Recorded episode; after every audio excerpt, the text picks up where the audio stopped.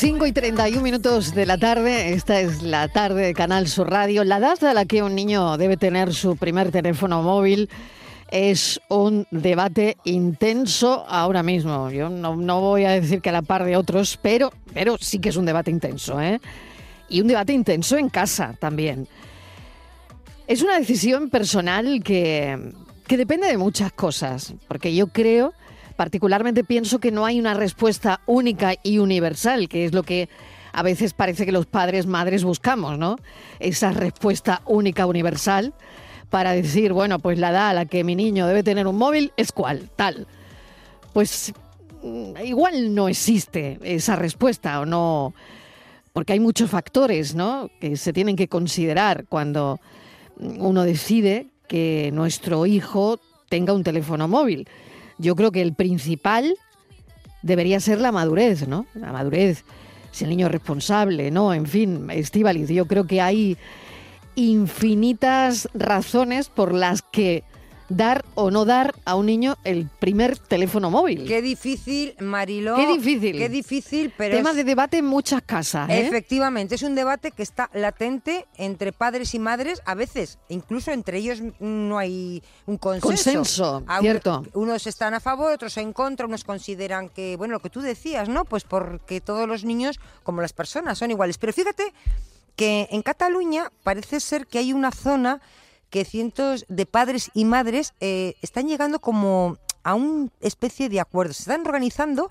a través de grupos de WhatsApp, que también valen para esto, para romper, eh, yo digo una ley no escrita en España, que es la de cuando hay que dar a los niños el móvil, ¿no? El primer móvil. Y parece ser, hay algunos estudios, hay muchos estudios sobre eso, te metes en internet y te vuelves loca, pero bueno, parece ser que los que más eh, inciden y los que más trabajados están, dicen que cuando sacan de la secundaria, que sería ya cuando tengan los niños 16 años, fíjate tú qué lejos no lo fían, ¿no? Bueno, pues este chat de, de WhatsApp de Barcelona se ha llenado en solo unas semanas de familias que sí quieren restringir en los dispositivos los móviles entre sus hijos. Es un movimiento que se ha generado de padres y madres y que parece, Mariló, que ha empezado allí, pero que se está extendiendo y está creciendo por toda España, ¿no? ¿Y, el, y el tema del chat cuál es, Pues mira, fueron dos padres que organizaron, dijeron, bueno, vamos a ver, eh, la llegada del primer móvil, mis hijos tienen esta edad, 12 años, aquí no va a haber móvil. Dos objetivos claros se marcan estos padres. Fueron un poco los que tuvieron la idea y a raíz de ahí se han ido sumando y ha ido creciendo cada vez más, ¿no? Dice, dos objetivos. Primero, sacar el móvil de los institutos del barrio y lograr que más familias no compren automáticamente un móvil eh, con internet sobre todo, ¿no? a sus hijos cuando cumplan 12 años y empiezan el instituto, que parece que es algo que es como ya que se está instaurando. Sí, sí, 12 años van al instituto eh, y ya llevan el móvil. claro, y, lo llevan en la mochila porque en algunos sitios, en algunos institutos no, no, llegan las navidades en clase, llegan las navidades y a la cesta de muchos eh, papás, va a caer Reyes Magos o Papá Noel, seguramente que el primer móvil para ese niño de, de 12 años. Así que, bueno, ¿cuándo es la edad? ¿Cuándo es la edad? Vale, esa es la gran pregunta. ¿A qué edad un niño debe tener su primer teléfono móvil? Y hemos llamado a Cosette Franco, que es doctora en ciencias sociales, es pedagoga, antropóloga, y, a ver qué nos cuenta. Yo apuntaba, apuntaba, Cosette, bienvenida, gracias por acompañarnos. Buenas tardes, muchas gracias a vosotras. Apuntaba el asunto de la madurez, ¿no? Eh, la madurez y la capacidad de un niño para asumir la responsabilidad de un teléfono móvil que, no sé, desde mi punto de vista sería crucial. Evidentemente, hasta que la normativa así lo reconozca, que estaría, y digo, Dios mío, cuando estaba, me habéis llamado, digo, eh, voy a decir un disparate, pero también abogaría porque fuera a partir de los 16 años. Pero hasta que eso se constituya formalmente, formalmente estoy totalmente de acuerdo en esta iniciativa, porque efectivamente el teléfono móvil en los IES supone un hándicap en la convivencia terrible, donde además somos los adultos quienes tampoco damos eh, ejemplo precisamente en cuántos centros mm, encontramos al profesorado también con los móviles, ¿no? Se está inundando, dijéramoslo así. Y mm, respecto a la edad, como tú bien dices, pues no hay una edad determinada, ¿no? Hasta que se regule formalmente, quiero pensar que llegará el momento en el que veamos el uso de los móviles en nuestra infancia más tierna y más temprana eh, como algo terrible, igual que antes se le ofrecía tabaco y ahora pues nos parece inconcebible, ¿no? Eh, circula por ahí una, una, imagen que es muy visual de cómo se le ofrecían a los niños de 10 años, estaban y aparecen fumando y la misma, eh, el mismo terror me produce ahora mismo que tengan estos terminales. Bueno, a mí el, terror me, produce el vapor también, como has utilizado el, efectivamente, el, símil, pero que ahora eh, vemos a cada vez más menores con vapers, mm, qué horror. Con vapers, exactamente, vapeando, ¿no? Que ese es otro asunto. que ese es otro asunto. yo quería Pero bueno, 16 años, por, por poner el titular, Cosette Franco nos ha dicho que para ella, ella la edad ideal serían los 16 años.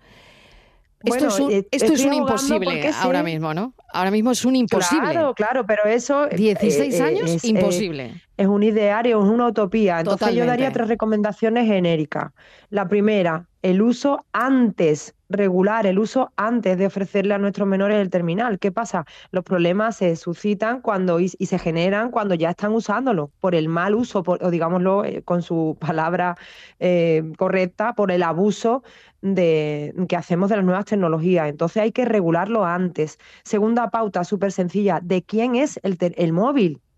El móvil es de los padres, los chavales se quedarían con un terminal exclusivamente. Abonamos las cuotas de las líneas telefónicas, que ya lo hemos asumido en nuestras facturas y demás, pero por lo tanto el terminal nos pertenece. Eso significa que es mío. Estamos atribuyéndole, tú lo describías antes, eh, Mariló, eh, son responsables para que tengan un teléfono, pero el, el teléfono no es de, de los menores si es que ya estamos actuando bajo un vacío legal, no podemos eh, hacerles el engaño, por decirlo así, ¿no?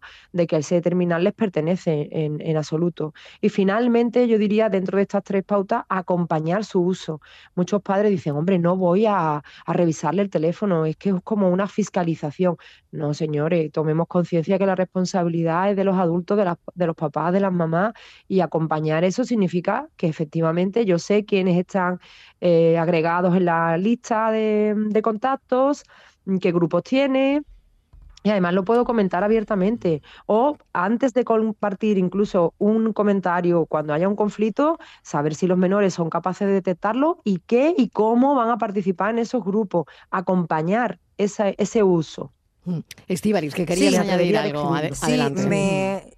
También me parece interesante que se podemos se puede analizar eh, el movimiento este que ha surgido entre los padres, ¿no? Que ha empezado en una mm. zona de Barcelona, mm. pero que se está extendiendo ya por todo por todo eh, el país.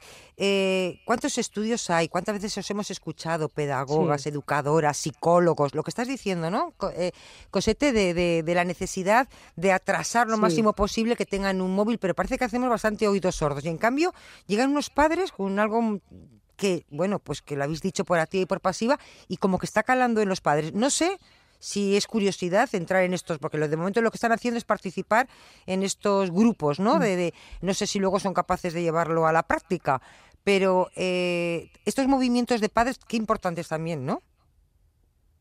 Hombre, es una toma de conciencia absoluta, mm. porque además funciona mucho, como tú decías, el contagio. Primero, por una necesidad imperiosa de, de, bueno, pues de acompañarlos, que sí está bien. Es decir, tenemos miedo a que tengan esa autonomía, lo que pasa es, mm, o a que anden solos por la calle, o, bueno, pues muy bien. Efectivamente, es una cosa que tenemos que poner encima de la mesa, que también sería largo y tendido, porque la responsabilidad cuando el menor camina por la calle es de todos.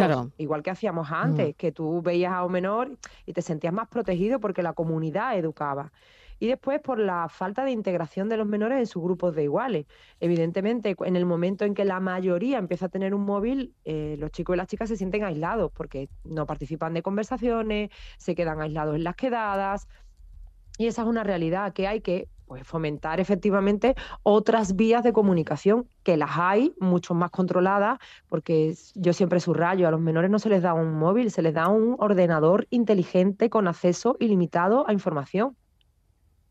Y entre ellos, pues salió un estudio de Save the Children que decía que los menores acceden a la pornografía, creo que la media edad, lo digo de memoria, era a los 11 años y lo hacen en, ámbito privado, es decir, en sus casas, en sus hogares. Paré con pared y están accediendo a pornografía, por decir un ejemplo, ¿no? De qué riesgo le estamos facilitando, ¿no? Estábamos antes comentando al principio que es como ya algo establecido que cuando pasan a la, al instituto 12 años se le compra el móvil. Pero es que eso está cada vez bajando porque ya es en la comunión. Ya en la comunión no se regala el reloj, ya se le regala el móvil. O sea, vamos cada. Vamos... Claro, y no es por una necesidad real y útil. Que es que, claro, que estoy, ¿eh? que estoy muy de acuerdo con lo que está diciendo Estivali. No, no hay una necesidad real y útil para que el niño tenga probablemente el móvil, ¿no? Es como una.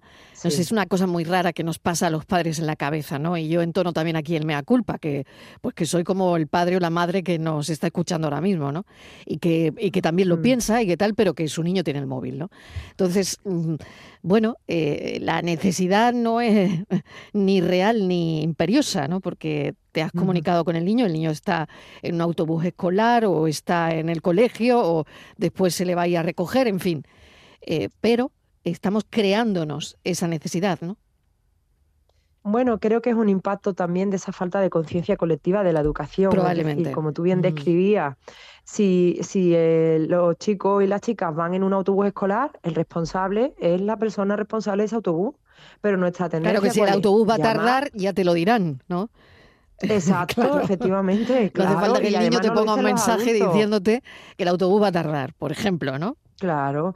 Bueno, o en un cumpleaños, imagínate un cumpleaños donde van niños de 10 años y la tendencia es, vienen y te dicen, bueno, lo digo también por circunstancias personales, bueno, es que mi papá me está esperando en la puerta. Digo, no, no, pues dile a tu papá que me mande un mensajito a mí.